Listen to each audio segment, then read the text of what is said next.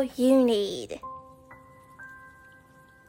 All you need is a planet to live on, a sun to give you light, and worms, clouds to gather rain,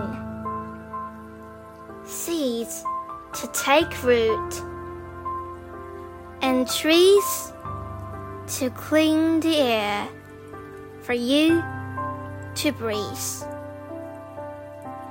You also need good food to grow, fresh water to quench your thirst,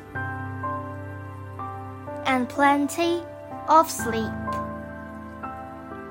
Finally, you need a land where you're welcome, someone to watch over you, words to share your thoughts, a hand to write those words down, and a beating heart.